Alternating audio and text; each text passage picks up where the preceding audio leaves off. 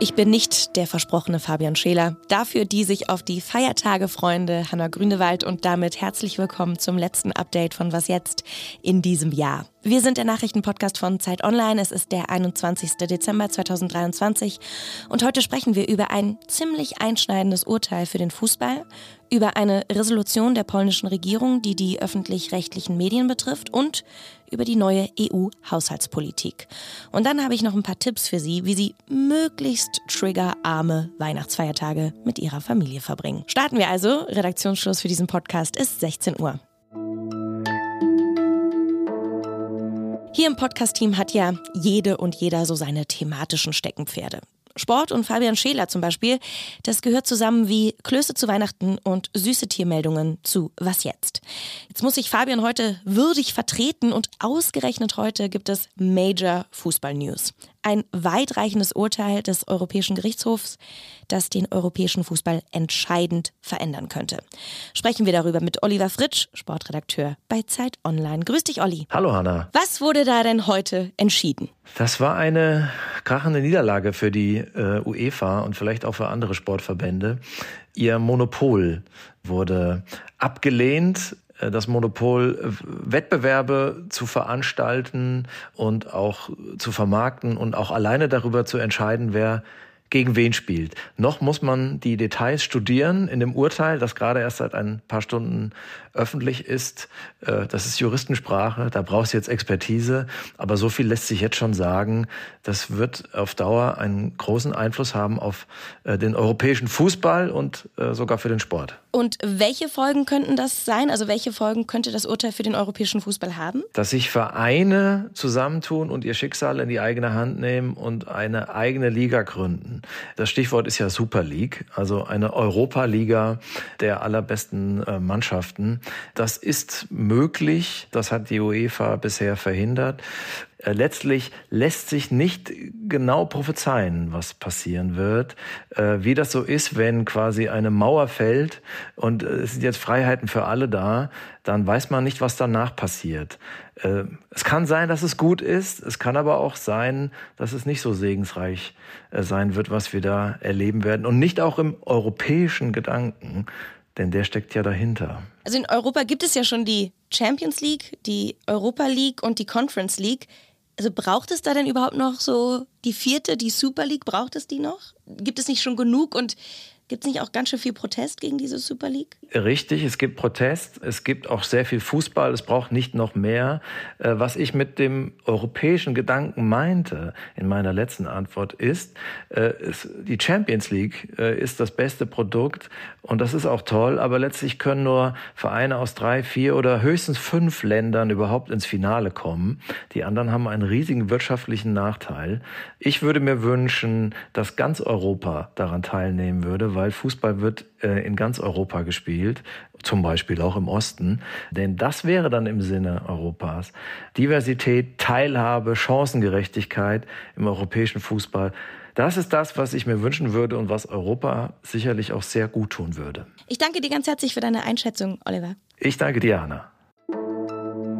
Die neue Regierung in Polen macht schon eine Woche nach ihrem Amtsantritt Tabula rasa, zumindest in einigen Bereichen.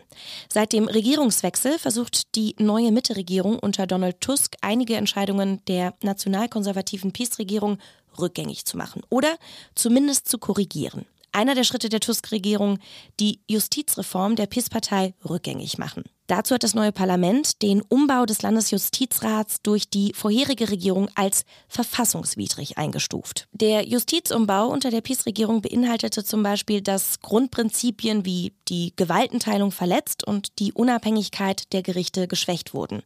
In dem Zuge hatte die PiS-Regierung auch parteinahe Richter am obersten Gerichtshof und dem Verfassungsgericht eingestellt. Ein weiterer Schritt der Tusk-Regierung, der Rückumbau der staatlichen Medien. Die Opposition und auch Nichtregierungsorganisationen, die hatten der nationalkonservativen PIS-Partei immer wieder vorgeworfen, die Medienfreiheit eingeschränkt zu haben und die Staatsmedien für Regierungspropaganda genutzt zu haben. Das Kultusministerium der neuen proeuropäischen Regierung hat nun mitgeteilt, dass alle Vorsitzenden und Vorstandsmitglieder des staatlichen Fernsehens, Radios und den Nachrichtenagenturen abgesetzt worden seien. Das Ministerium berief sich dabei auf eine Resolution des Parlaments, mit der die Unparteilichkeit der öffentlich-rechtlichen Medien wiederhergestellt werden soll.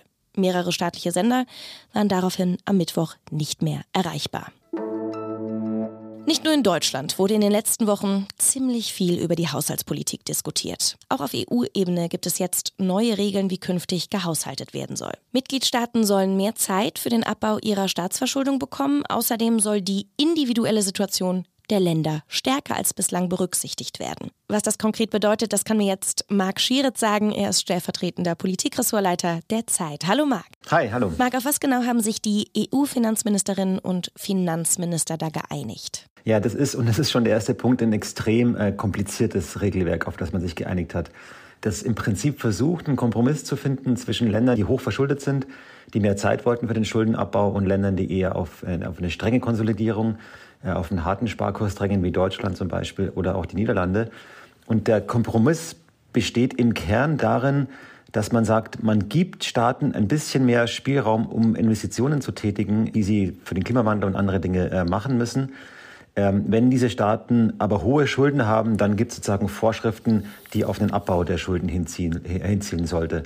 Und darauf hat bis Deutschland besonders gedrängt ähm, und es hat sich damit auch ein Stück weit durchgesetzt. Warum bekommen die Mitgliedstaaten jetzt mehr Zeit, um ihre Staatsverschuldung abzubauen? Einfach weil das die Realität ist. Also wir haben eine ganze Reihe von Ländern, deren, deren Schulden über 100 Prozent der Wirtschaftsleistung sind. Ähm, erlaubt sind ja nach, dem, nach den alten Regeln 60 Prozent der Wirtschaftsleistung. Die 60 wird es auch weiterhin geben. Aber es ist einfach komplett unrealistisch, dass in ein oder zwei Jahren diese Länder von 100 auf 60 kommen. Das schafft kein Land, geht einfach nicht. Und das hat man, diese Realität hat man, hat man anerkannt. Wenn du mich jetzt fragst, würde ich sagen, ist das ähm, eine gewisse Lockerung, die ein, ein, ein Stück weit der, der Tatsache äh, entgegensieht, dass einfach auf Staaten mehr Ausgaben zukommen und dass einfach die Schulden, die aufgelaufen sind während Corona und so weiter, nicht von heute auf morgen abgebaut werden können. Und inwieweit betreffen diese neuen EU-Regeln auch die deutsche Haushaltspolitik? Nicht sehr, denn die deutschen Regeln sind strenger. Also die Regeln der Schuldenbremse wenn man die ernst nimmt und eins zu eins umsetzt, dann sind die strenger als die, diese europäischen Regeln. Ähm, unsere Schuldenquote ist ja schon fast sozusagen wieder unter dem, unter dem Grenzwert. Wir sind bei 64. Erlaubt sind eben die 60. Im nächsten Jahr, glaube ich, sind wir schon knapp unter 60.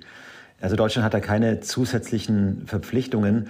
Eher andersrum gibt es jetzt einige, die argumentieren, und das würde ich auch unterstreichen, es wäre eigentlich ganz gut, wenn unsere Regeln vielleicht sich annähern würden an die europäischen und wir nicht diese extra strengen Sparvorgaben nochmal oben drauf haben. Ich danke dir ganz herzlich für deine Einschätzung, Marc. Ja, danke. Was noch? Vielleicht hören Sie diese Was jetzt Folge schon auf dem Weg zu Ihrer Familie oder Sie haben fest vor, dieses Jahr die Feiertage mit Ihrer Familie zu verbringen. Wenn Ihre Familientreffen so ganz ohne Reibungen auskommen, dann freue ich mich für Sie. Für alle anderen haben meine KollegInnen von Z 33 Tipps zusammengesucht, wie die Feiertage erträglich werden. Hier sind meine persönlichen Favoriten. Wenn die Familie einen aus dem hart erarbeiteten und durchtherapierten Zen-Zustand triggert, einfach mehr schlafen. Früh ins Bett gehen und morgens lange schlafen. Ausgeschlafen ist man sowieso viel weniger genervt und die Stunden, in denen man sich anschreien kann, die werden weniger smart.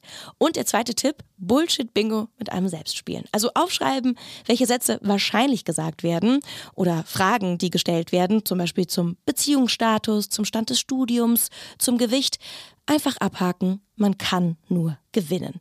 Und wer noch mehr gute Ratschläge braucht, den Artikel mit allen 33 Tipps, den finden Sie in den Show Notes. Haben Sie noch mehr Tipps für entspannte Familienzusammenkünfte? Dann schreiben Sie uns doch gerne an wasjetzt.zeit.de. Das nächste Weihnachten oder Familienfest, das kommt bestimmt. Und damit, liebe treue Zuhörerinnen und Zuhörer, sage ich Tschüss an diesem Donnerstag. Das hier ist die letzte reguläre Was jetzt Folge für dieses Jahr. Morgen hören Sie uns aber alle nochmal, alle Hosts von Was jetzt in unserem großen 2023 Jahresrückblick. Ihnen wünsche ich gute und entspannte freie Tage. Mein Name ist Hanna Grünewald. Ich freue mich auf Sie im neuen Jahr. Machen Sie es gut und auf bald. In England wird am zweiten Weihnachtsfeiertag Fußball gespielt, Premier League. Und das ist immer ein Highlight. Vielleicht riskiere ich damit ja jetzt irgendwie auch äh, einen Familienkrach. Vielleicht vergessen Sie das einfach und, und singen lieber Adventslieder.